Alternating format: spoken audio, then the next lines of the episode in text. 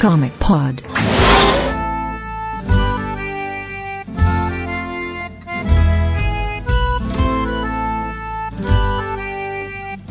WhatsApp, como queridos conheceram mais bem, pode número 129 e-mail, sou Matheus Kajima, estou aqui com o Pab, Opa! Nós que o boa. Diego, Oba, beleza aí? o Delfim.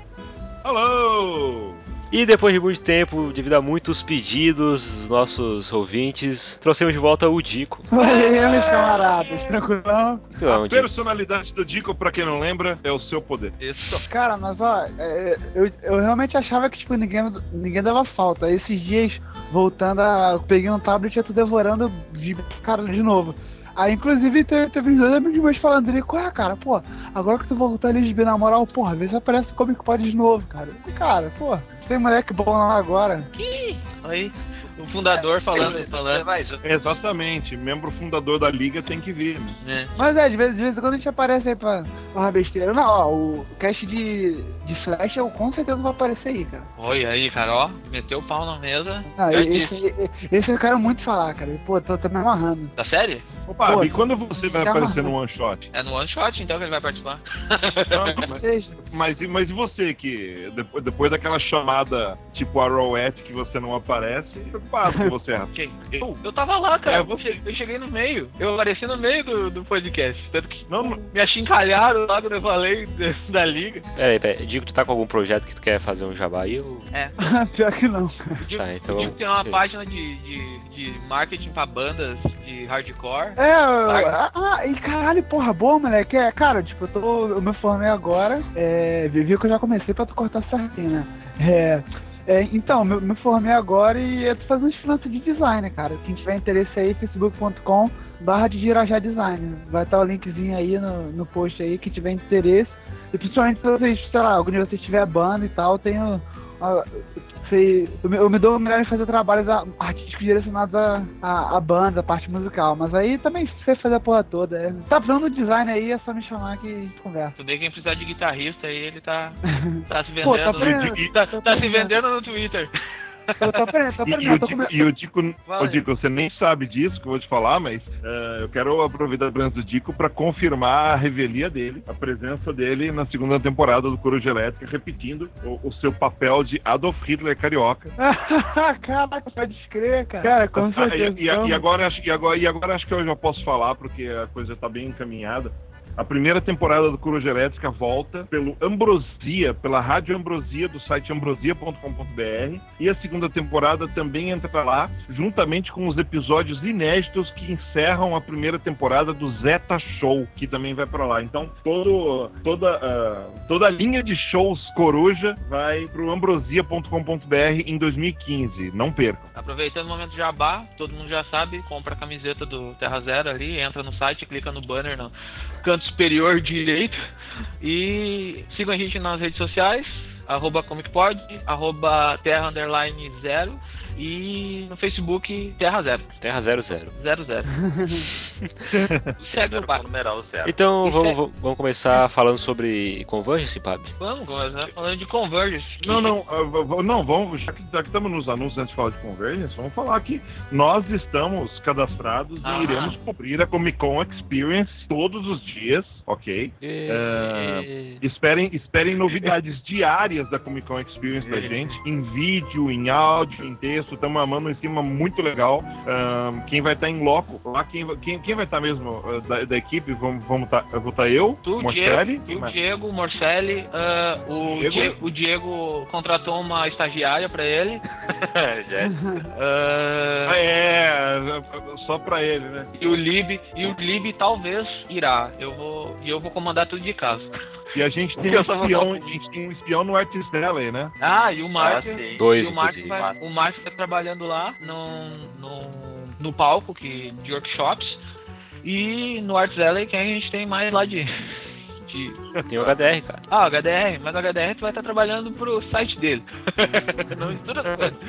Mas vai ter bastante gente lá. Quem encontrar gente e tiver vestindo um, um bigode, ganha um mandalate do Delfim. É, Ah, vestindo É isso aí. bigode, o, seja, o, o, bigode o, Fábio- o, Fábio, o Fábio tá mandando uma caixa de mandolate. Se você não sabe o que é mandolate, procura no Google. É um eu- doce, eu- é um doce de amendoim terras Toblerone. gaúchas. O nome É. certo é Torrone, na verdade. Não, o eu- nome certo eu- é Ó, Andolate. o Fábio vai me mandar é essa porra. Torrone, porra. É. Ruim, cara. Não, quem mandou lá? Não, não, mas é- não, não, mas é Mandolate escrito, vai ter escrito Mandolate na embalagem. O Pab vai mandar pra mim essa semana por Sedex vai mandar uns vai mandar quantos pacotes você vai mandar, Pab? Porque é limitado, né? Limitado, vou mandar uns 10 pacotes. Manda uns 10 pacotes. Eu vou levar dois pacotes no primeiro dia, dois no segundo dia, três no terceiro dia e dois no quarto dia, porque um pacote vai ficar pra mim. Olha aí, cara, vai comer todo o meio que tem no bagulho. Vocês, e realmente o Corsetti não sabemos o que é a praça de alimentação lá, mas deve ser caro pra caralho, então a gente pode se virar comendo mandolate também. É, e se vocês quiserem levar mandolate pro Delfim, também faça isso, porque hoje de manhã ele mandou um e-mail e a primeira coisa que estava escrita era não vai ter almoço sublinhado em azul, assim. Então o Delfim tá bem preocupado com isso. Caralho, vocês realmente gostam dessa merda, cara. Que isso, gente? Mandolate. Pô, tu voltou e já quer ser expulso? Não, eu, porra, mandolate é um clássico que nem pastelina, cara. Caralho. Manda pastelina também, Pab. Não, pastelina eu não vou mandar. Vou mandar. Eu devia mandar um fluke, mas o fluke vai chegar quente. Não, não, então manda pastelina que é não precisa. Tá bom. Então vamos lá, Pab, Convergence. Então, ah, depois da, da- do One Shot Convergence, que pegou todo mundo de surpresa, assim, foi aquele One Shot plantão.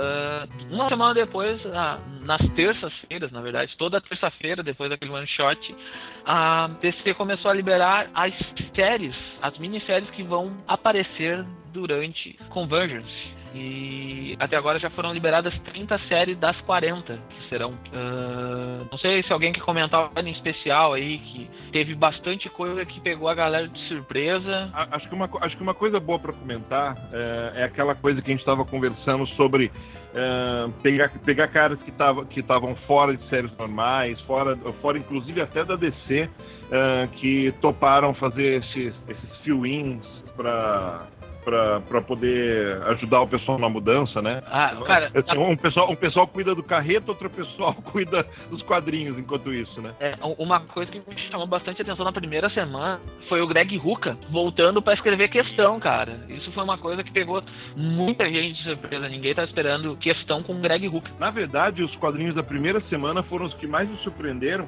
porque tem muita gente interessante é, escrevendo, né? O Greg Rucka certamente é o destaque dessa primeira semana, mas a gente também percebe que não é só gente que tá fora. Tem gente que resolveu acumular serviço e ganhar um dinheirinho a mais, que nem o Dan Jurgens, por exemplo. Tem a, É, o Tom Payer, que tava, tava fora há muito tempo, tá voltando. Né? Ah, É, é- essa tem. Alice Kitty. Kitty A a Alicia Whitney, que era a escritora do The Dreaming, É. da Vertigo, Uhum. é, que, tipo, tá voltando depois de um longo inverno. Ela é romancista, na verdade. É. Ela fez o caminho inverso do Neil Gaiman. Ela começou com romance, depois o Gaiman convidou ela para os quadrinhos. Tipo O Gaiman, e a, o Gaiman e a Karen Berger, na verdade. Ela ficou fora um tempo, né? Ah, e também tem os desenhistas, cara, que não faziam coisa no mercado americano, que eu lembro há um bom tempo. Tipo, o Steve Owell, que é o- foi um dos primeiros parceiros do Grant Morrison, lá na 2000 AD, fazendo o Zenith, que é um pequeno clássico de super-heróis lá. O Jean Ducema, que eu também não vejo faz algum tempo. O Tom Grummett tem feito alguma coisa, né? O, o, o José Marçan também, que, que também não via há bons carnavais. O Dennis Cohen. Aí o Dennis e, e aí eu achei uma pisada de bola da DC, porque o Dennis Gowan era o desenhista clássico do questão da do questão uh, Vic Sage. Podiam ter colocado ele para desenhar a questão do Greg Hooker, né, cara? Mas, Mas o- bota- botaram lá o Cully Hamner, que eu É, o- também acho um cara É, legal. o cara é muito bom o Hammer, cara. Phil Slade tá de volta. Ron Mars. Ron Mars. Mars. O Ron Mars, cara. É, é, de- depois que a gente fala de Convergence, eu quero falar sobre um desabafo que o Mars colocou ontem no CBR também, que é, é, é, é foda também. E É, uma coisa rolou, legal. até, rolou, rolou até detetive particular na história, mas Outra, eu outra, falo disso. outra coisa legal foi a Harlequin com um escritor debutando, bem dizer, porque o Steve Pugh eu não lembro de nada dele ter escrito. Pô, Steve escreveu o Homem Animal, cara. O Steve Pugh não, ele desenhou o Homem Não, ele Animal. desenhou o Homem Ele Animal. desenhou o Homem-Animal na época do Jimmy Delano. Não, e desenhou agora também. Não, com desenhou agora. É, o ele desenhou Lemire agora, também. pô. Agora substituiu- recente também, que legal. Substituiu o cara que começou lá, que eu esqueci o nome. O Travel Foreman, que o Diego não gosta. Então, mas eu achei legal que tem uns nomes clássicos em alguns títulos clássicos, né? Tipo o Marv Wolfman, os Novos Titãs. É na E semana, né? o, Entrou. e o Len Wayne na, na- no Monstro do Pântano. Cara, Lane Wayne, Cara, isso ser momento... insuportável. Não, cara, Lane Wayne e Kelly Jones no Monstro do Pântano, eu acho que assim, ó, vai ser um destaque. Porra, mas o Monstro do Pântano é chato pra caralho. Ô, cara, eu gosto Sim, do Lane Quem Wayne. é isso, cara? Eu Porra, gosto do Lane Wayne, cara. Pra mim não 15 tem... mil linhas de texto. Ah, isso sim. Em uma Agora, página. se eu falar dos Dele, anúncios, cara. se é pra falar dos anúncios semana, é, por semana, eu já adianto que eu achei as artes foram divulgadas na terceira semana, um desastre. Na primeira semana achei bacana, na segunda semana achei as coisas legais também. Agora tem umas coisas pavorosas que foram divulgadas ontem. A gente está gravando uh, na quarta-feira, depois da divulgação da terceira semana. Cara, que, que péssimas que, que tem algumas coisas. Cara, a segunda semana tem coisas muito legais, né? Tipo, uh, Green Arrow com o Oliver e com o Connor Bom, tem uma capa, eu não sei que capa é, não sei se é da segunda ou da terceira semana, que é acho que de Batman e Robin, que tá tipo o Batman no, no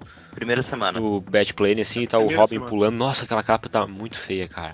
Ah, mas, cara, as Não tem sentido todas... nenhum, tipo. Todas Não, não, não. Os tamanhos é, é, das uma coisas. coisa importante: essas, essas imagens não são capas. É, todas as imagens são miolo. Nossa, Nossa senhora. Aqui, ó, segunda, na segunda semana, ó, Supergirl Matrix, do. Será que eles vão trazer coisas do. Caraca, Ed? pois é. Tipo, eles querem trazer um, uma das fases mais complicadas de cronologia da Supergirl, cara. Como assim? Cara, mas ah, é. mas, é, tipo, mas é, você acha é, que eles vão trazer a, a, fase do Peter David? Mas eu acho Vocês que a viram fase... o nome do é, Peter é, David em algum lugar? Não, eu Esse acho. É o problema, né? Eu acho que vem as fases do Peter David aí. Porque o Aquaman, ele é o Aquaman barbado também, que, que o Tony Bedard vai escrever. A imagem é com ele barbadão lá. Pô, mas a Supergirl do Peter David é mais complicada ainda. É aquela cara um anjo de fogo e a porra toda. É, eu não sei o que eles vão fazer ali. A segunda Ah, semana o que eu gostei mesmo foi o foi o Green Arrow, que que vai estar o Rags Morales desenhando, e e o Superboy, o Superboy havaiano. Superboy é a festa. Mas Pois é, meu camarada. Superboy Havaiana é legal, legal. Cara, Inclusive, eu acho que deviam substituir o Conor Kent atual e deixar ele. Ele é muito mais legal. Pois é, esse atual também não achei meio, meio, meio influência, achei Cara, meio ruim. o que- Curti não. O que tá rolando na, nos boatos aí é que, dependendo de como for essas séries, todas essas 40 séries que vão sair, dependendo de como for as vendagens delas, elas vão virar séries fechadas, vão virar séries de digitais. Isso. Então, é, depende muito de como vai ser essas, essas edições aí.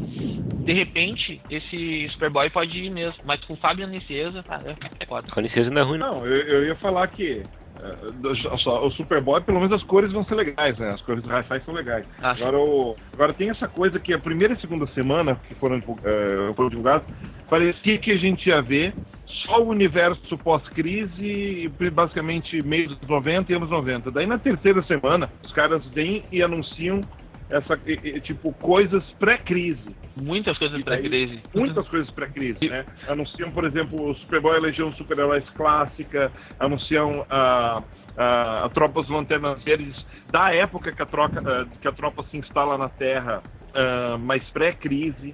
Ah, Ah, ali. ah, o Mas o Mulher Maravilha de branco, apesar da, da imagem não tá, aqui Mas- fala, na descrição fala que é aquela época dela de branco. a Mulher Maravilha de Branco é quando ela era uma agente secreta, ela Isso, tinha um sim, mentor tipo o Sr. Miyagi. Hawkman também. E, e os Teen Titans que a gente se acostumou, né?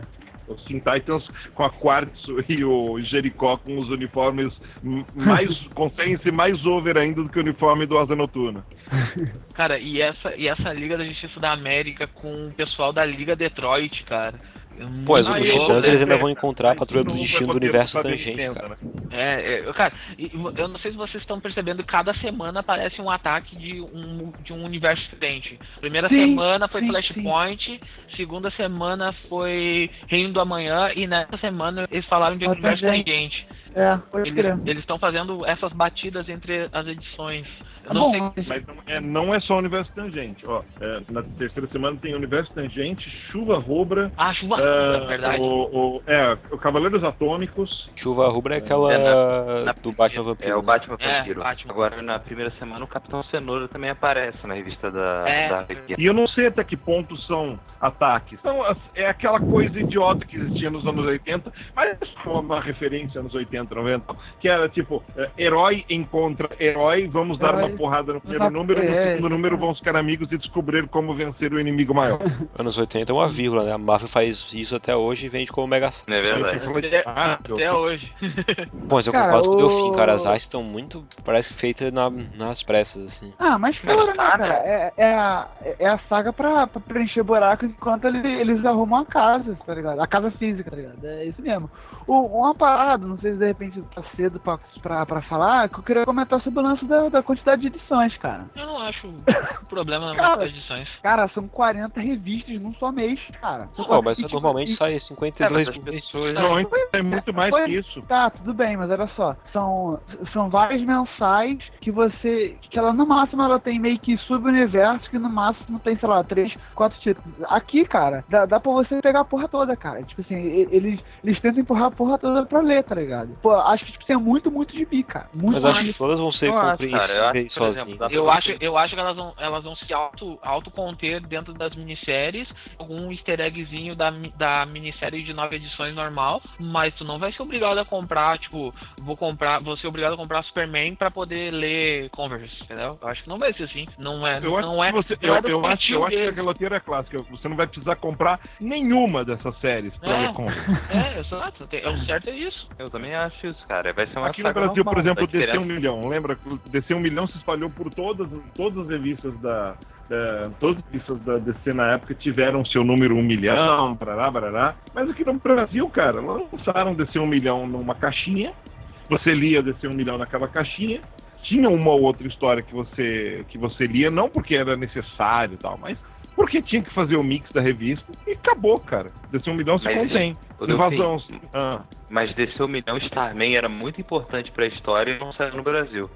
Mas, ah, até aí eu acho o Lobo uma das histórias mais divertidas e não sei no Brasil também. É, Não, É, divertido não é importante pra. É, É. sim, sim, tem isso. É, mas eu acho que, tipo, o Starman era importante pra história, né? Era o único, era o único daí, eu acho que ele é realmente bem relevante pra história. Mas e aí- ele, Ah, mas aí fora, você reclama. Mas aí é a Aí é primeira um- cagada do aí Abril, é né, um cara? Taim, é um taim. Aí, é aí um você taim reclama, tipo, saque, arroba editorabril.com.br. É, pois é. não- Ah, não vai ser a primeira vez que a Abril faz uma merda dessa. Não, ainda tá fazendo. Ela vai lançar a revista do Batman e ela vai vir fora de ordem. Abril? É, aquela revistinha do Batman. Ah, do essa do, do Batman tá vindo errado. ah, É, tá, tá vindo fora de ordem. A décima edição tá lá no meio. Estão só cinco. É que eles estão é que eles estão muito acostumados com o Disney, cara.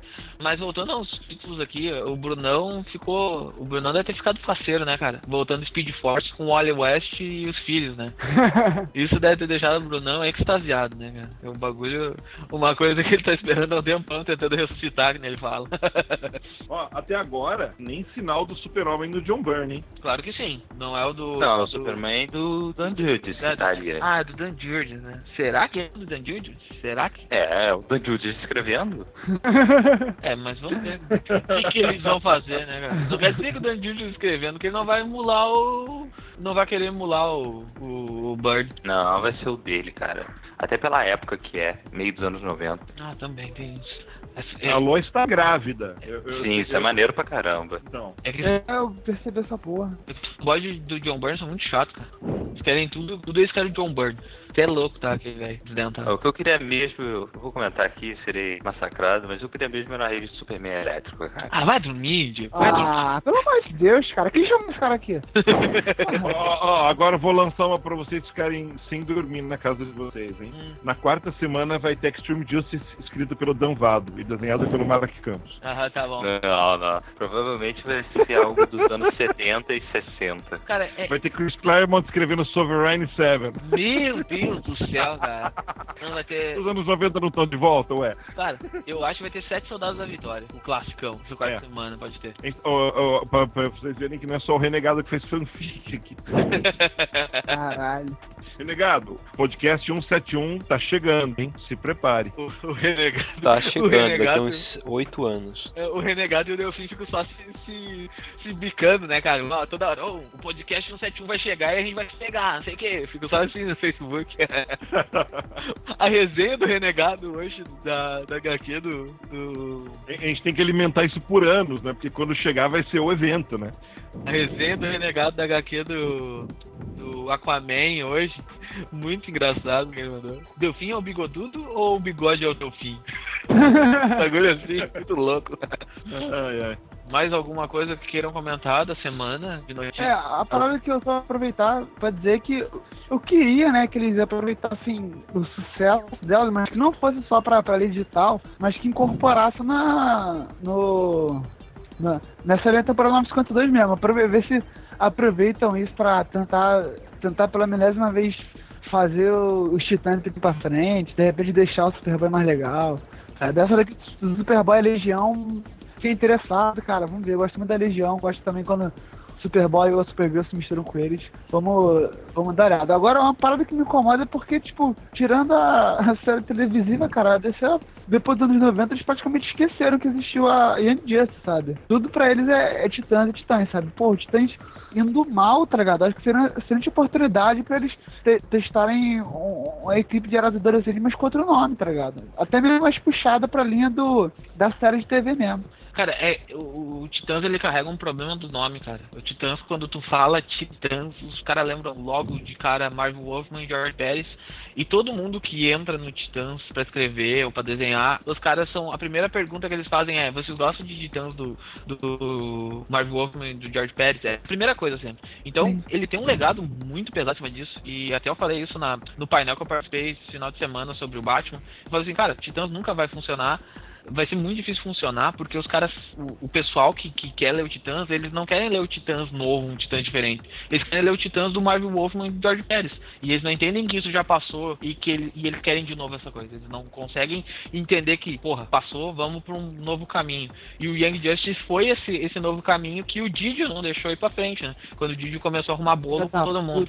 É, Mas eles não vão mexer em Young Justice por, simplesmente por causa do Peter David, assim, não vão querer. Sim, eles não vão mexer. É, porque porque o, o Didio e o. E o. O Pad tem uma briga imensa ali, cara. Tipo. E o Pad nem é errado, cara. O Didio que é pau no cu mesmo que não gosta do, do, do Peter David. É, eu acho que justamente essa, esse peso em cima do, do dos Titãs é, era, era o motivo perfeito para justamente chegar lá e abandonar essa merda e tentar com coisas com, com coisas novas usando o nome do Young Justice. Mas eu Cara, falar, não faz tá sentido. É, é, não faz sentido você, uma empresa tipo assim, olha, nós temos esse nome forte, esse nome que veio. É, mas eles não. que chama atenção.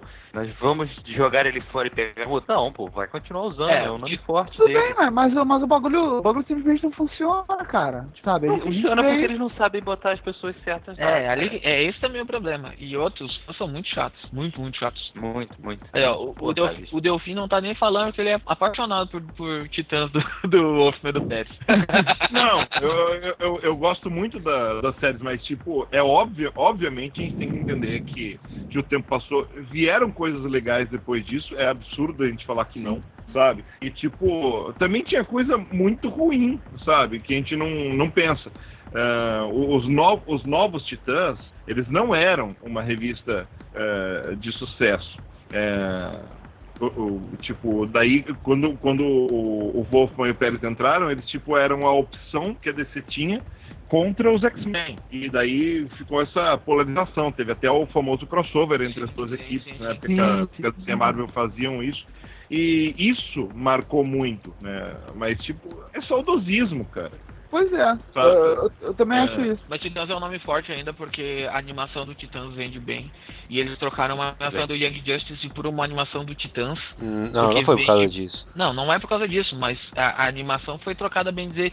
Saiu, saiu Young Justice do, do, do bloco e entrou o Titãs. New não, mas não foi trocar caso nome, cara. Tipo, Young Justice poderia se chamar Jovens Titãs e teria sido cancelado do mesmo jeito. Ah, claro, por causa da, da venda A temática era muito, muito adulta pra uma série que eles queriam não, vender bonequinho. Não, não acho. É, até tá, mas o foco foi errado, né? O foco dos bonecos. Se você faz um boneco pra criança, ele vai vender do mesmo jeito, não importa, cara. Você vê a série do Batman, do, do Animated Series. Vende até hoje, cara. Toda é. semana é. tem, tem boneco novo da Animated Series. E vende. Mas é, ele vende porque o público que compra da Animated Series é nós que a gente cresceu vendo, né? Começou, no começo dos anos 90 a gente começou a ver. É, pô, eu, ti, eu, eu tenho ainda um Batman do Animated Series, cara.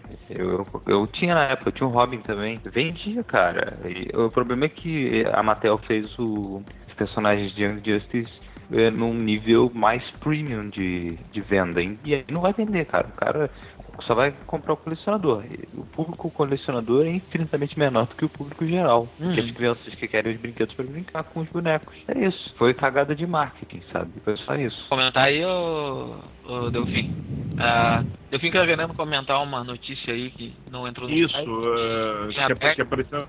A notícia, a notícia ela, ela, não é, ela não é de agora. A notícia é de é, setembro, só que ela reverberou agora no, no Twitter, ontem, na é, verdade. A notícia é de uh, setembro de 2012. 12, tá? O Delfim tá fazendo. É, não, não, então. Mas, tipo, ela reverberou agora de novo porque é, é, tem essa coisa, vai começar como Comic Con Experience e a gente sabe que é, o Brasil tem um, o Brasil tem um, um, um, dos, um dos segmentos mais fortes convenções no Brasil de, uh, de personagens é o segmento de cosplay. E a gente teve a experiência no FIC de cosplayers que estavam sendo. Uh, que, que foram. Uh, assediadas. Né? assediadas de um jeito agressivo por, por pessoas que não entendem que a, a, mulher não, a, a, mulher basicamente são mulheres que são atacadas né uh, atacadas por uh, por gente que é basicamente troll, sabe? É, acha que acha que a mulher tá lá, tipo, de vagabunda, de vida fácil, tá? Essas coisas.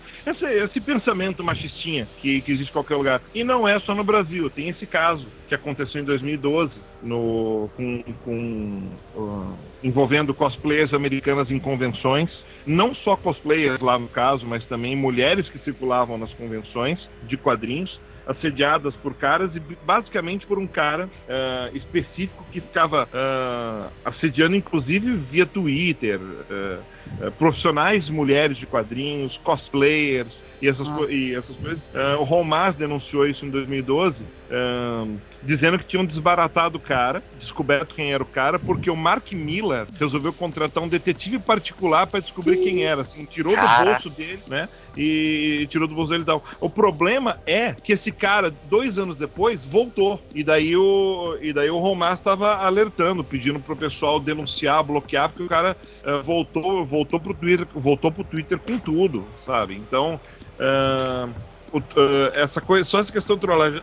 Há duas semanas de começar, há dez, menos de 10 dias, na verdade, de começar a Comic Con Experience, é bom falar sobre isso, porque é necessário que, tipo, pretende ser a maior convenção da América Latina em, em, em termos de mídia. Né? Então, Uh, muita gente vai estar de olho e é bom que a gente fique alerta. Vai dar de tudo, né? Não é só fã de quadrinho, não é só fã de game, vai dar o público mais genérico possível. É, e também vai e também vai ter esse tipo de gente que não tem educação nenhuma. Então, você ouvinte que vai para o Comic Con Experience, fique ligado se você uh, perceber alguma situação dessa. Uh, às vezes até, um, às vezes até se você tiver um, uma mina com, com um shortinho mais curto, essas coisas e tal, que não tem absolutamente nada demais e vier um imbecil provocar, ficar falando essas coisas, é isso aí, cara. Denuncia, encara, enquadra tal, porque esse tipo de gente não tem nenhum respeito pelas mulheres e a gente fica falando que o nosso meio é muito masculino. É muito masculino por causa disso, sabe? Porque uh, não é só por causa disso, mas também por causa disso, porque as mulheres não se sentem respeitadas nesse meio. É, há um movimento de quadrinistas femininas muito forte no Brasil, elas inclusive têm um site bacana chamado Ladies Comics, uh, que, que, é capitaneado pela uh, pela Marina Fonseca, pela Luca Fage, a Luca Fage do Laços, do, da gráfica nova do Maurício Souza, junto Chris, com o irmão dela. Chris Peter. Uh, a, Ana, a, a Chris Peter, que é colorista do Astronauta. Ana Kohler. Uh, a Ana Kohler, que faz, que faz quadrinho pro mercado francês, está lançando o primeiro quadrinho dela. Eu não sei se agora, como foi a experiência, no próximo FIC. Ela então, agora, eu acho que ela tá cara, a... web com a Cris, as duas juntas. A... Isso é a legal. Ana Recalde foi, foi financiada, não foi, da Ana Recalde, Belladonna, não foi? Foi, foi, foi. Então, tem, tem, tem, tem muita gente importante uh, se, criando, um criando um mercado feminino no, no, dos quadrinhos que simplesmente não ficava restrito talvez a mangá. Agora o negócio é muito mais amplo e, e é necessário respeito. Né? Esse caso do Romance me lembrou uh, de toda essa situação porque o negócio vai ser gigante lá. Então uh, compareçam, se divirtam. Mas se por acaso tiver alguma coisa que vocês percebam que não está muito certa, uh, denuncie. Uh, teve um caso específico no FIC da menina que o Jorge Pérez veio, né? Vocês devem lembrar disso. E veio uma cosplayer que era a estelar mais perfeita. Inteira laranja ela veio. A estelar mais perfeita que eu já vi do cabelão, tudo tal. Meu, ah. ela, ela, ela foi o comentário, mas só que em todos os sentidos, né? Muita gente falando, uh, a boca pequena, falando de. Uh, tipo em níveis de assédio. Falando sabe? dela, a gente, a gente sacou. Só que, só que, eu, peguei, só que eu peguei gente, uh, gente boa, falando bobagem sobre isso, né? Ah. E daí eu falei assim, meu, eu falei assim, meu. Uh, É do tipo, vaga- do tipo vagabunda, tipo, imagina assim, imagina se a minha menina vir vestida desse jeito pro lugar. Meu, não entende que não, não entende que cultura cosplay é um negócio completamente diferente. Parece que não, e vive dentro do meio do- dos quadrinhos. Teve até um stand que que um cara de um stand que, que foi denunciado, eu acho que o stand foi até fechado. ah, fo- ah, depois, a posterior ao, ao fim do FIC, foram atrás do cara. Então, ah, fiquem ligados, cara. Tipo, não é só a pessoa, não é só visitante. Às vezes o inimigo vive dentro, né? Só fica ligado porque é uma questão de respeito. Vamos fazer dessa Comic Con Experience um evento bacana também. É, isso É, que eu queria dizer. E, e, e sobre esse lance aí da- das mulheres aí, teve, o, teve na Brasil Comic Con, eu até botei link aí no chat pra vocês, teve um- uma mesa de, das mulheres, eu, não, eu não, não lembro agora quem eram as mulheres, mas as mulheres que trabalharam, brasileiras aqui, trabalhando algumas coisas aqui do, do mercado, tanto aqui com, como fora. É a, é, é a Vic Salles, essa Vic eu já vi algum trabalho dela, não lembro o que.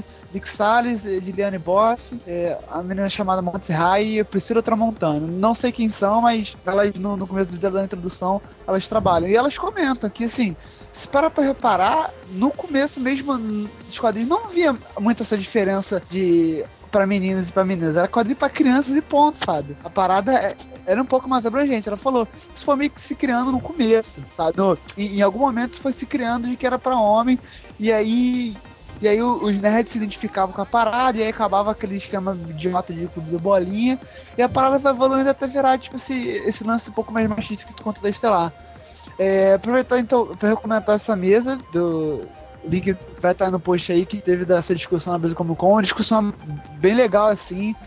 É, os meninos, sabe, super sensatos e tal, gostei bastante. E, e é aquilo, né, cara? Ver a menina gostosa no, no, no evento se resuma a só olhar e mesmo assim não, não olha também comendo o colo da garota, não, porque ela tá daquele jeito, mas se tu, se tu for desrespeitoso, ela vai se sentir ofendida e, e ela que tá no direito, não você. E nós que somos feios vamos ficar com inveja. Ah, eu, acho, eu acho que. pra- Ah, ah, não, é o seguinte, só no, no Multiverso Comic Con, eu e o Pab estávamos lá, teve uma mesa de quadrinho feminino de novo, chegou um cara pra mim, ah, eu tava entre, entre as mediações, chegou um cara pra mim que eu, que eu não eu não lembro quem era, né, um cara, acho que, cara que eu nem, nem conhecia e tal, ele tinha feito uma pergunta pra mim num, num, num bloco anterior, ah, e, e ele chegou pra mim, e aí, como é que tá a mesa das feminazi? Eu, eu fiquei quieto, né, porque tipo, esse tipo de coisa é foda. E a gente pode finalizar aqui deixando as condolências para a família do André Coelho, que é um quadrinista, desenhista que faleceu hoje. E a última HQ dele também saiu hoje, que foi Flash 36, The Flash 36. Então, um abraço aí em memória aí à família do, do André Coelho. Ah, força nessa hora. Acho que é isso. Ah, vamos passar recomendações? Recomendações. Ridículo é o, é o convidado, ele faz as honras. Convidado, caralho, eu, eu decaí muito, né, meu camarada? Não, membro, membro fundador. Não, não, Otário. eu tô brincando, tô brincando. é... é, tá, vamos lá. É, então, começando essa rodadinha de, de recomendações, não são recomendações novas, tá? Mas, de repente, se você não dá atenção, eu acho que você deveria prestar atenção. A primeira é a da dos amigos da concorrência. Tem um, um deles que, que quando lançou eu fiquei bem curioso, depois eu corri atrás, que é o o Homem-Aranha Negro, o Homem-Aranha Ultimate Negro. E eu lembro quando eu, eu voltei a ler e tal, quando recentemente, tá resultado e tudo mais, e eu peguei pra ler e a, primeira edição meio que deu uma curiosidade, queria ver como é que tava. E cara, eu li uma, duas, cara, quando eu fui ver, eu, eu, eu terminei o, o run inteiro do, do Straczynski? Não, do Bend, do Bend, né? É só o Ben escreveu até hoje ele. É, é o Bend, do. É o Bend. O, o run todo do, do, do Bend no, no, no primeiro título do, do Samará Negro. E, cara, tipo, é muito bom, cara. É muito bom, é muito bom, sabe? Tipo, é, é bom pra caralho, sabe? São, sabe? São os primeiros títulos, são de 50, 50 edições que tu não vê nem passando, cara. Porque a leitura é muito tranquila e a história não, não é tão boba assim, cara. Ela não é boba. Ela, ela só não é, tipo assim, é, ela não é nível uma hora, tão claro. Ela, mas ela é bem ok, assim, ela é divertida e bem light de ler. Tu identifica com os personagens, tu compra o barulho do. do do, do Mario, tu, realmente tu, tu vê amigo dele, tá ligado? Tu vê as coisas que acontece com ele, ele se fudendo, porque não que é um moleque do game e tal. E, e pô, é, é excelente, assim, tanto esse primeiro título dele, que é dentro do Ultimate Spider-Man, quanto, tipo assim, que se segue. Que, tipo, eu, eu não tenho certeza porque na época que saiu eu não tava acompanhando as notícias de Marvel no meio. Mas lendo as edições, eu tive a impressão que esse dele fez tanto sucesso que a Marvel meio que colocou ele como a, a bola da vez do universo Ultimate. Tanto que meio que acaba essa. A, última, a última edição de Ultimate Spider-Man acaba linkando pra um. Alguns eventos que tiveram, as que tiveram no universo Ultimate, tipo assim, é, é, as edições principais tem ele meio que liderando o evento sobre o, a ótica dele, então, tipo assim, dá pra ver que, que ele se tornou bem importante aqui dentro. E, tipo assim, tanto o, o run dele dentro do Ultimate Spider-Man, essas sagas que tiveram, que é quando o Galactus do meio vai pro Ultimate, quanto depois a, a, a mensal dele atualmente, que agora é, é Miles Morales, o Ultimate Spider-Man, pô, os caras são excelentes, são muito boas. Essa, esse título mais novo agora também, cara, tá muito maneiro, deu uma reviravolta aí bacana no Ultimate. E, pô, cara, é, é bem legal, é bem light, indo, indo pro trabalho e voltando, então, porra, uma daquela leitura gostosa. E, muito indicado pro, pro Mario, assim, ó. Daquelas, daquelas melhores que você ele rapidinho quando tá cagando e, e tal. É, outro que eu queria recomendar, que eu já conhecia, eu achei uma parte interessante também, e eu fui e eu achei bem legal, foi também de secreta. Aquela que ele. Que é, seria mais ou menos a história do, Superman Prime, né? É um, um, garoto que se chama Clark Kent no mundo real e, e aí de repente ele de repente ele está dando superpoder do Superman. E, cara, tipo, a melhor maneira de, de, de explicar a HQ é, o, é a palavra pacata, sabe? Ela é meio que é uma história meio é uma história meio que pacata com uma vida real, tá ligado? E, tipo, é, é muito legal como eles encaixam o lance dos poderes na vida real, sabe? E, e sim, é muito exagerado, sabe? Tipo, é. Tipo, a vida do Superman na vida real mesmo, com, com o mínimo de, de superpoder, sabe? Possível. É. é é bem interessante lida assim, como é, as pessoas agem, o governo, caraca, as preocupações dele, sabe? São preocupações, tipo, muito, muito no chão, sabe? Então, foi uma excelente surpresa, assim. O, a maneira como ela, como ela entra no chão e anda assim com o Superman é muito divertido, sabe? E, e é legal que a, a, as quatro edições são, vão mostrando pontos específicos da vida dele, sabe? E, porra, cara, é, é, realmente, é realmente muito legal. E, e o final ele também, como falei, ele é pacata, mas apesar de ser pacata, no momento não, nenhuma ruim. Nem a série nem o final, assim, é. Você vê que o final ele fez da série e, e putz, foi uma leitura muito legal, assim, um pouco fora do comum, sabe? E ao mesmo tempo nem tanto, né? Porque, meu, Superman, mas, porra, é bacana. E, só pra finalizar que essa fonte que o pessoal que a gente já, já leu, mas que eu fui ler recentemente com a minha cabeça de hoje, eu fiquei maluco, foi o Superman, cara. Assim. Eu, eu fiquei, sabe, eu fiquei, eu fiquei maluco com o, o que o Maurício fez ali, sabe? Todos, a, a gente viu referências a a história, tipo assim, é, aquilo ali é a história definitiva do Superman, né? Referencia ele passado, presente e, de certa maneira, fazendo ao, ao futuro dele. É, é, né, ainda mostra a importância dele na, na cultura pop, na história. É, eu, eu, eu, fiquei bem surpreso porque eu, como ele quando bem novo, eu não absorvi tanto é mensagem da, da história e, cara, é, realmente uma obra incrível, assim fica as recomendações, uma light, outra recomendação tá um pouco mais pesada, mas recomendação é muito boa. Se você não leu, por favor, eu, pelo menos eu cada uma que vão gostar. Se você ler muito tempo reler, que provavelmente vai curtir. É isso aí. Só comentar que o Superman, Superman Identidade Secreta é realmente sensacional. Acho que é uma das melhores histórias de personagens que eu já vi. Cara, a Superman. É que eu falei agora, porra. Ah, tá. Cara, a, a melhor parte dela é a parte que tá mais velha, sabe? Que ele tá adulto. Sim, sim, é mais bonita quando é, ele tá de frente pro sol, né? É, e o lance do. Ah, e esse é um.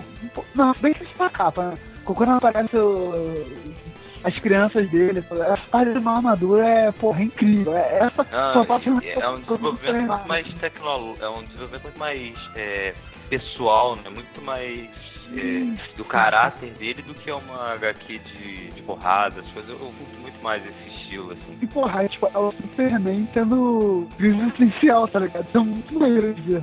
Isso é muito maneiro de ver. Eu, a única coisa que eu pude ler essa semana, porque faz de tempo foi o Multiverso de Pacto Americano, e nós ainda vamos falar sobre isso. Mas eu vou recomendar um livro que eu comprei, que eu já li aqui. Gostei muito, é um livro de Doctor Who, que é Quando Cair o Verão e Outras Histórias. Que é muito legal. Ele, ele é baseado em três episódios, três livros que aparecem em episódios do, da sétima temporada, que é The Battle of St. John's, The Angels Take Manhattan e The Snowman. E é, é, é, muito divertido. A primeira história é muito divertida, é, com um estilo bem diferente para quem tá acostumado à série, mas mesmo assim, mesmo sendo um livro com histórias bem diferentes do que normalmente a gente vê na série, você ainda consegue enxergar todo aquele espírito do. No caso aqui do, do doutor e de tudo. todo o universo em volta dele, sabe? Que as, as explicações e tudo mais. Eu gostei muito, fica a minha dica. Ele tava bem barato na Amazon quando eu comprei. Uh, e é, eu me diverti muito lendo. Foi uma leitura bem rápida, bem tranquila. Até tentei ler mais devagar para ele não acabar, igual eu fiz com o Chado. Acho que aí a dica para quem quiser, vale muito a pena. Kajima. É, tá, eu vou é, indicar uma aqui que eu li há algum tempo já. Ela é. Adivinha de onde ela é? Da Image? Da Image. É uma que é escrita pelo Moreci Ferrier e, o, e desenhada pelo Malortra Boyd, que chama Roche Limit, que é uma aqui muito foda de hard sci-fi assim. Ela tem uma pegada meio. Uh, 2001 misturado com Perdidos no Espaço, misturado com Blade Runner. Não conheço essa HQ mesmo. Essa HQ que eu gosto dos títulos da Image. E é bem legal, cara. É uma HQ de, de, exploração espacial, assim. E tem um pouco de, tipo, de parte de ação, assim. Tipo, uma pessoa é sequestrada, eles têm que ir atrás, esse tipo de coisa, assim, básica. Mas ela é muito bem escrita e a arte, cara, a arte é muito bonita. E eu acho que ela tá na quinta ou sexta edição já. Eu só li as duas primeiras, tenho que confessar, já faz algum tempo. Mas de cabeça foi o que me veio agora para recomendar aqui. É muito boa.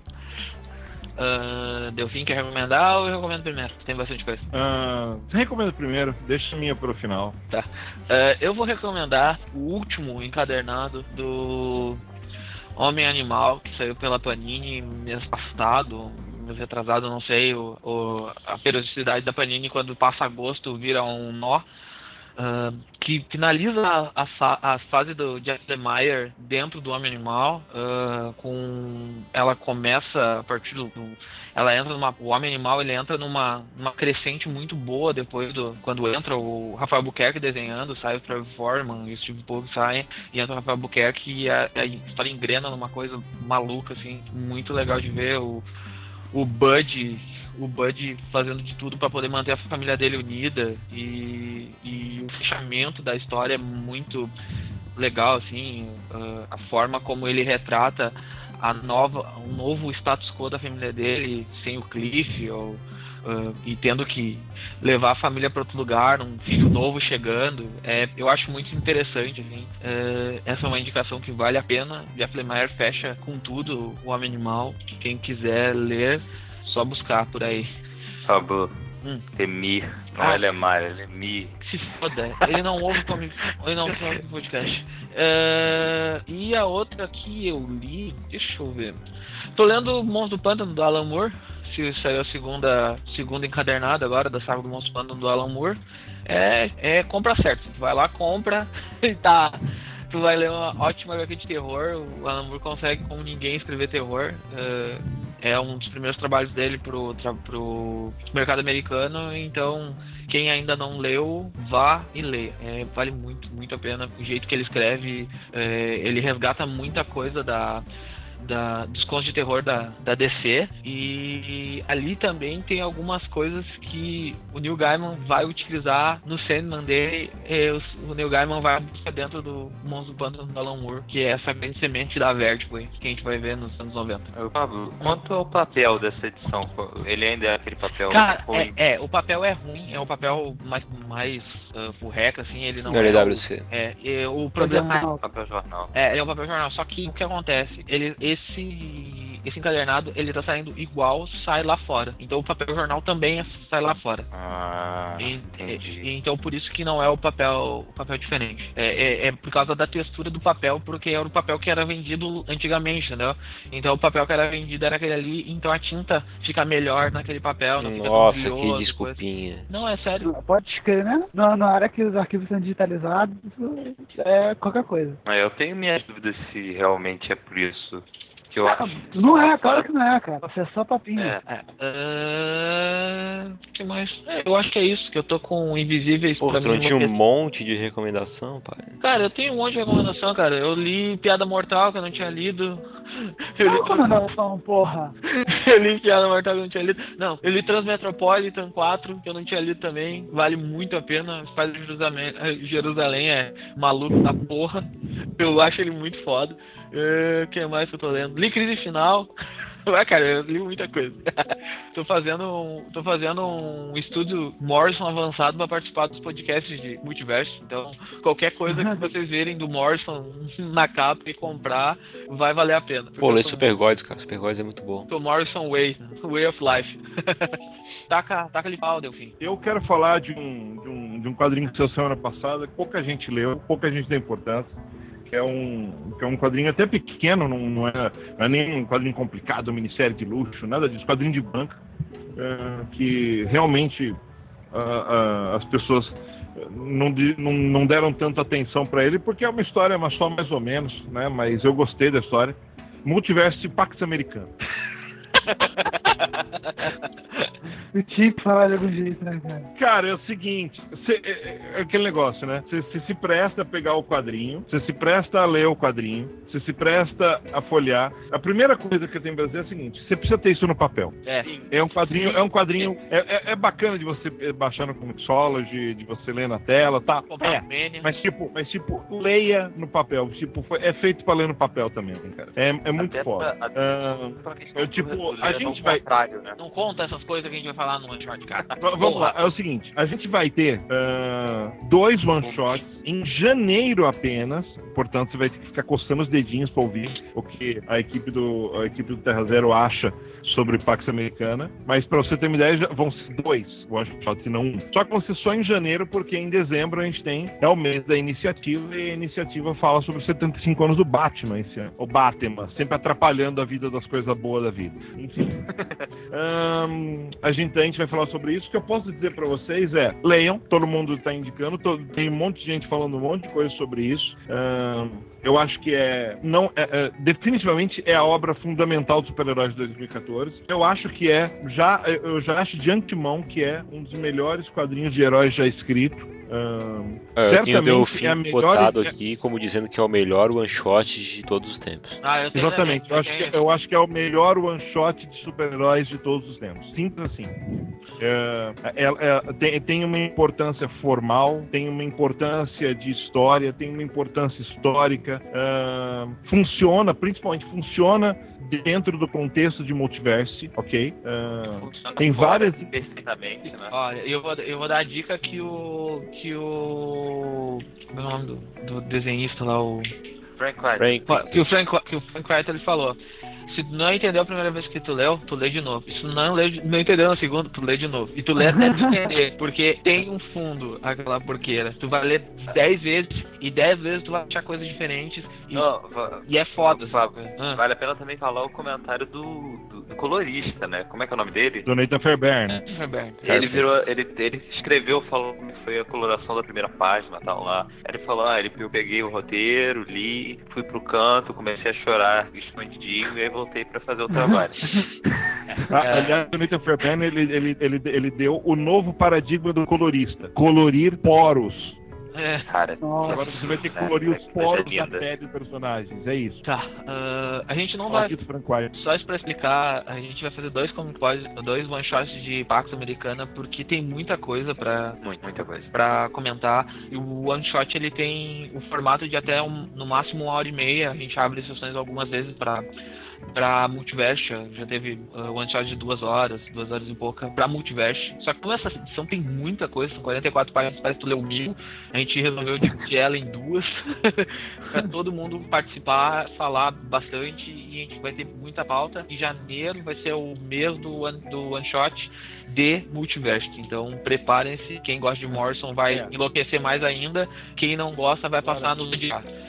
Você Quem não gosta, se não sei o que tá entanto, fazendo aqui, né? Pode É, fechar tem- esse podcast e ir vai. É, ler. se você não- Vai ler o. Wildcats, Wildcats do Não, Alan não, Moore. não. Vai, vai ler, vai ler, vai ler, vai ler romance Júlia, Sabrina, Bianca. Isso deve ser pra você, porque quadrinho não é. Vai ler, vai ler o Spawn do Alan Moore, que, que é bom.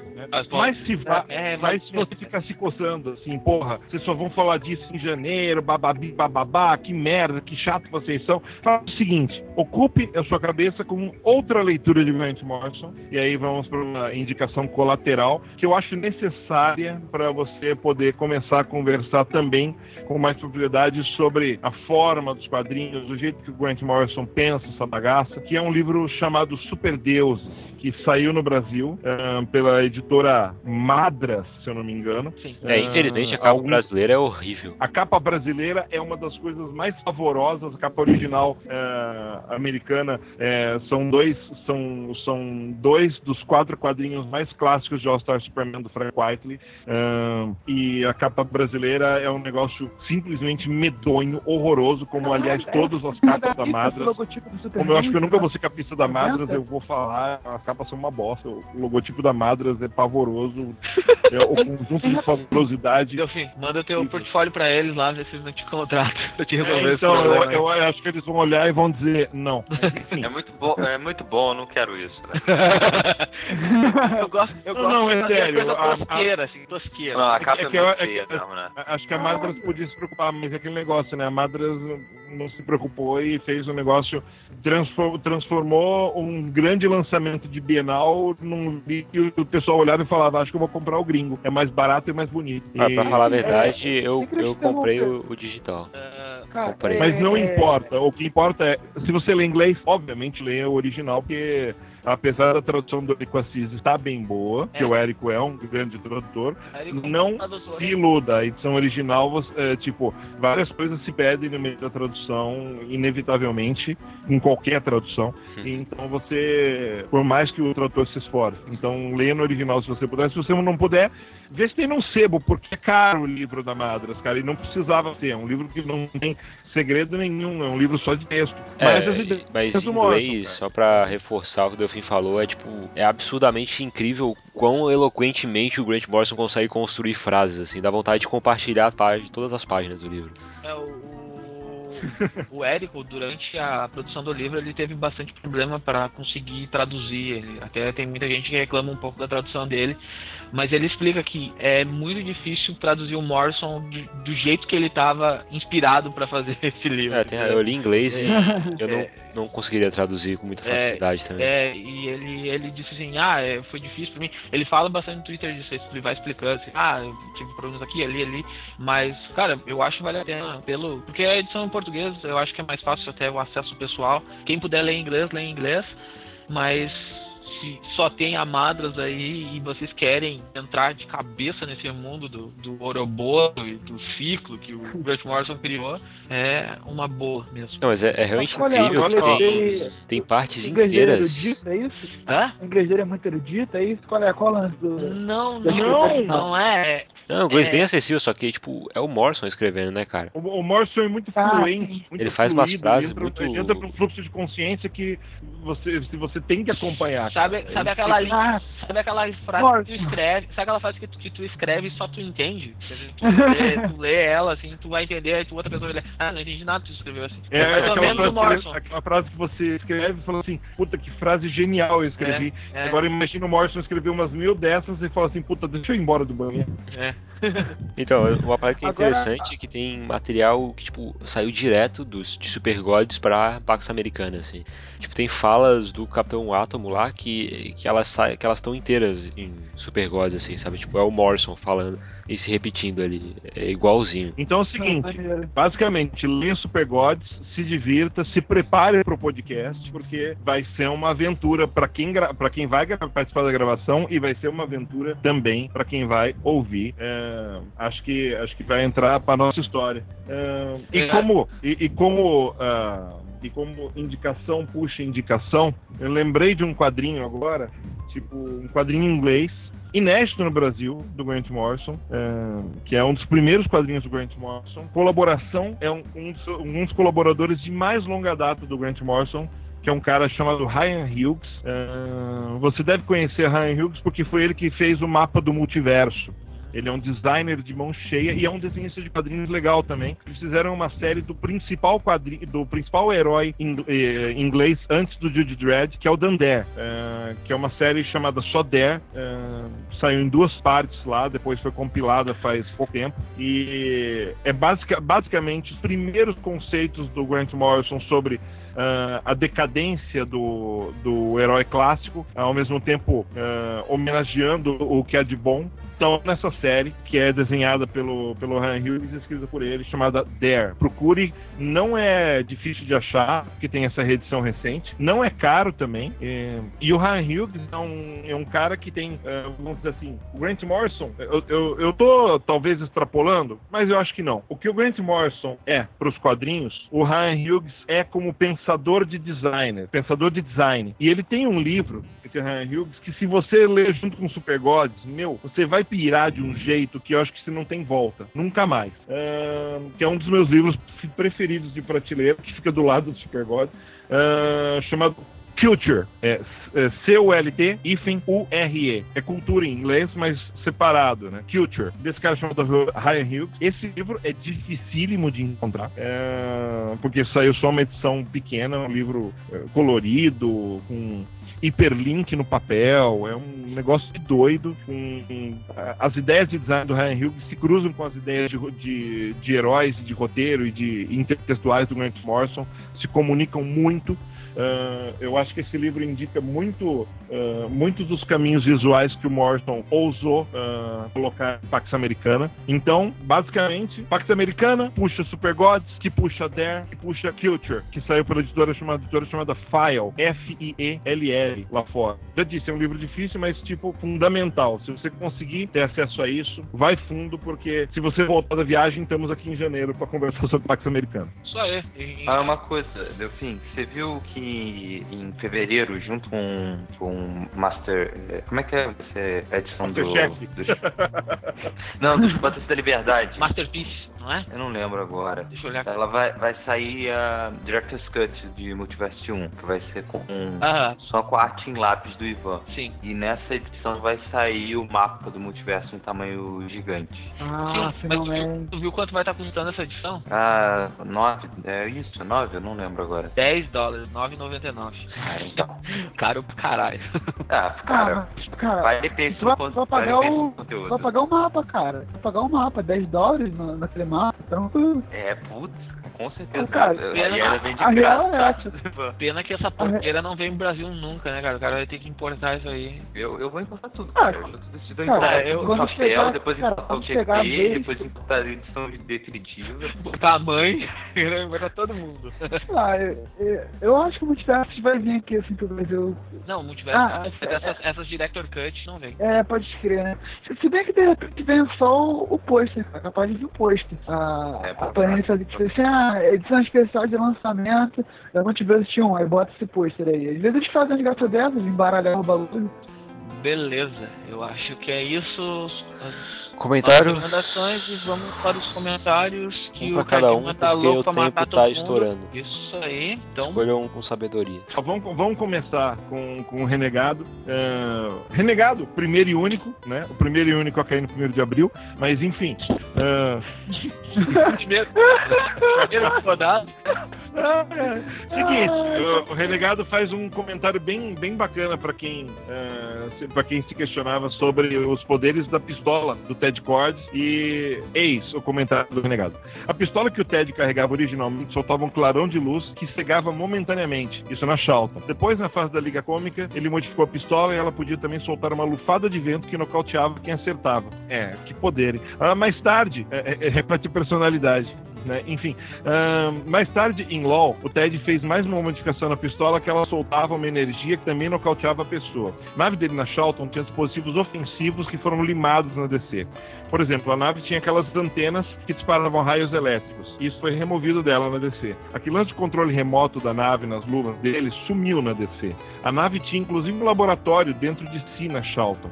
A nave ficou menos poderosa e serviu para corroborar a imagem de piada que o Besouro Azul passou a ter por causa da Liga Cômica.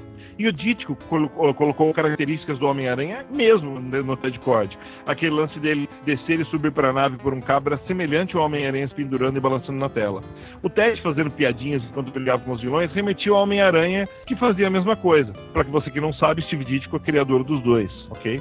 Mas o Ted fazia piadinhas e não era o Palerma da Liga Cômica. Ele era um herói bem capaz. Na Liga Cômica, apesar de ser bem capaz, ele era sim o Palermo. É só ver a edição que ele fica gordo. Ah, gostei do podcast, foi uma surpresa muito bem-vinda. Se você é curioso para saber como é que era a nave original do, do Ted Cord, leia Pax Americana.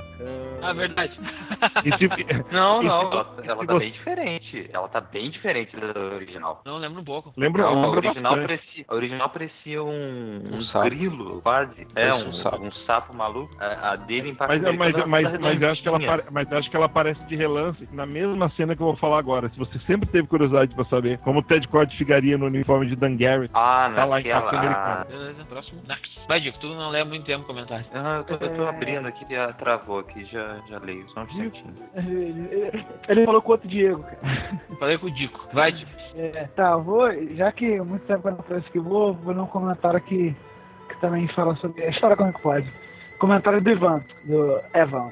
Fala, Grande Delfim. É... Pô, se bem que esse, esse, come- esse comentário aqui é uma resposta, é uma resposta, é melhor falar o... Mas tudo bem, Não, tudo não, bem, não, pode, pode, pode, pode. Que pode, é pode, pode, pode ir embora, porque faz sentido. Eva, fala Gandalfim, o, o, o, o Uncharted do Convergence já ouvi sim, já estou na, na aguardo dos próximos, já é parte da rotina. Aliás, desconsiderando todos os avisos dados por vocês mesmos em vários podcasts, principalmente pelo Kajima, que por vezes nos comparou aos dejetos de dor desagradável que deixamos no vaso sanitário diariamente, estou ouvindo os famigerados podcasts mais antigos e já aqueles primeiríssimos, emotes do sorrindo. Não sei porquê, mas apesar do emote colocado, a lembrança dessa minha decisão não está colocando exatamente sorriso no rosto. Já tinha ouvido alguns deles intermediários, principalmente das grandes agradecer, já na fase profissional de vocês.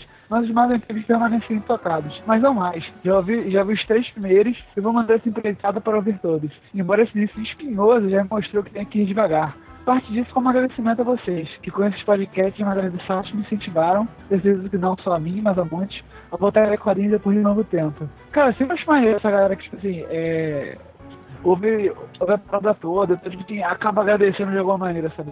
É, é sempre maneiro ver o, o, o impacto do- dos trabalhos das pessoas, tá ligado? E, cara, pô, Evan, Ivan, sei lá, é já que você se divertindo com os nossos primeiros comic pods, eu e o Kajima com voz fina, e a gente falando muita merda, assim, mas era, era divertido, eu acho. O, o Kajima tem vergonha muito séria, eu tenho um pouquinho de vergonha, mas eu acho que Mas eu acho que não É, tem que ter vergonha, não, porque, ô Dico, é que nem aquela coisa, é que nem o herói de legado, né? Tipo, você acompanha, você, você acompanha ó, Sim. ó, o, herói, o herói menino crescendo, virando hominho, sabe? Tá, né, cara? Cara, Kajima pô, o, até- o, hoje tem. A voz engrossando. É, eu acho que os meus pods são igual a, a série do Batman, tá ligado? O bagulho é, hoje em dia é tão, é tão bobo, tão bobo que ele dá a volta e ele fica divertido, sabe? Eu acho que vale aí pelo, pelo, pela diversão histórica da parada, ver como é que era e admitir que eu perceber. gosto muito dos podcasts antigos, cara. Gosto Cara, demais. eu, eu também eu gosto pra caramba, cara. Eu também gosto pra caramba. A, a gente era muito inocente. Tem uns podcasts E- muito e- e- engraçados. eu, não sei, eu não sei se é porque eu ouvi todos eles retroativamente, cara. Depois que eu, depois que eu entrei pra equipe, mas porra, é muito divertido. É, eu discordo completamente disso e acho que vocês não deveriam focar nessas coisas. Você não deve ler. Vou escutar. Cara, eu vou ler o do Cru. Ah, eu fico Quando triste. será que ele vai ser frito? Cara, eu não sei, cara. Mas a foto dele é com Nan e sem Nan. Bem piada do Delfim mesmo. É, pois é. eu, fico, Nossa. eu fico triste com isso. Ted é um dos personagens mais emblemáticos da DC. Junto, junto do Gladiador e do Guy, formam a melhor fase da Liga da Justiça. E, só, e some em uma história idiota que estupra um dos pilares da Liga da Justiça. Não, ele escreveu certo, vai. Não, não, não, não, não distrata o estupro dele, vai. Então, mas eu falei certo. Agora, agora chamar o Ted de um dos pilares da Liga da Justiça. Pois Cadê, é, o- não, isso cadê o forçadaço. Cadê o Verde? Cadê, porra, um dos pilares. você tá falando do Pilares da Liga pilares, Cômica, né? pilares da Liga Cômica. É quando a coisa, a porra ficou séria, daí quando ele morre, entendeu? É. Mas, mas, mas tá claro que pra mim que pro Cru não existe outra liga a não ser Liga Cômica. A Liga da Justiça é essa liga. O que eu acho que tá certo. Pra muita gente é isso mesmo.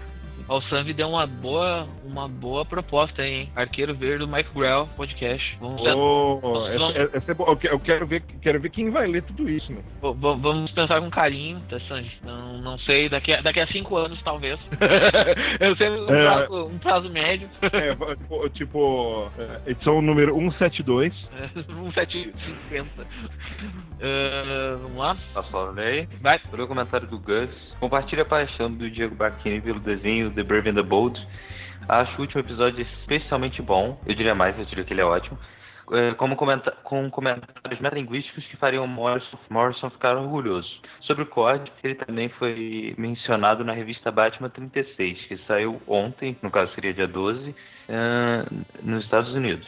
Se não me engano, o Ted Cord do Batman construiu sua armadura anti-Liga da Justiça, coisa do Snyder. Alguém leu isso? Eu não li ainda a 36, eu só li a 35. É, eu não cheguei lá ainda também. Um Nós dia. leremos, claro. Não, eu não tô ainda, tô mentalizando ainda, tô meio de Forever Evil. Eu tô, tô atrasado. Eu vou ler o comentário do Giovanni que ele disse que sabia o que estava passando na cabeça do Lenhuen enquanto ele escrevia o besouro, que era texto. Preciso colocar mais texto. Preciso colocar muito mais texto. Tá faltando texto. Isso não, ainda não parece um livro. E eu acho que o Delfim Cara- deveria ler o comentário do Oliver Queen, porque o Delfim é a única pessoa que pode ler esse comentário da forma correta. Ah, O melhor besouro azul de todos. Todos. Todos. E acho o Jaime um bolha. Um bolha. Um bolha, cara. Da onde saiu esse cara? cara, esse Eu cara- acho que Não, e- e- um pulha, e né? também temos o comentário do Clayton Jr., que é talvez o comentário mais correto a se fazer. Então, com isso a gente encerra o Como Pode. Até a semana que vem, ou quinzena que vem, ou. Ou qualquer vem. coisa. É, Até o próximo, até o próximo. Seja lá é o quando. próximo. O Dico não, o Dico não vai estar no próximo. O Dico, o Dico já fugiu. O Dico só. Daqui a uns 5 anos o Dico volta de novo. É. Caralho, deve ter sido quase isso mesmo. Pe- Peçam mais. Hashtag Comic Pod traz. Não, hashtag volta Dico. Hashtag volta disso. Hashtag Dico na balada.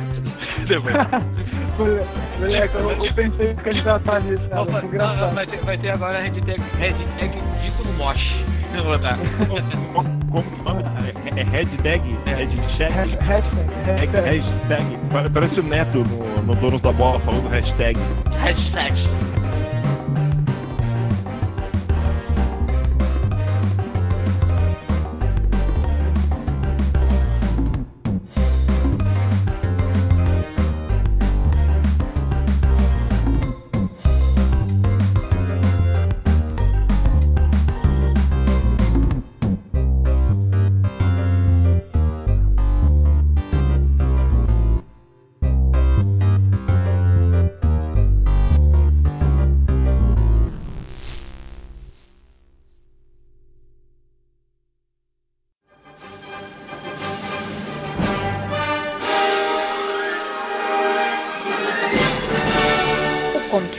É o podcast do site terrazero.com.br.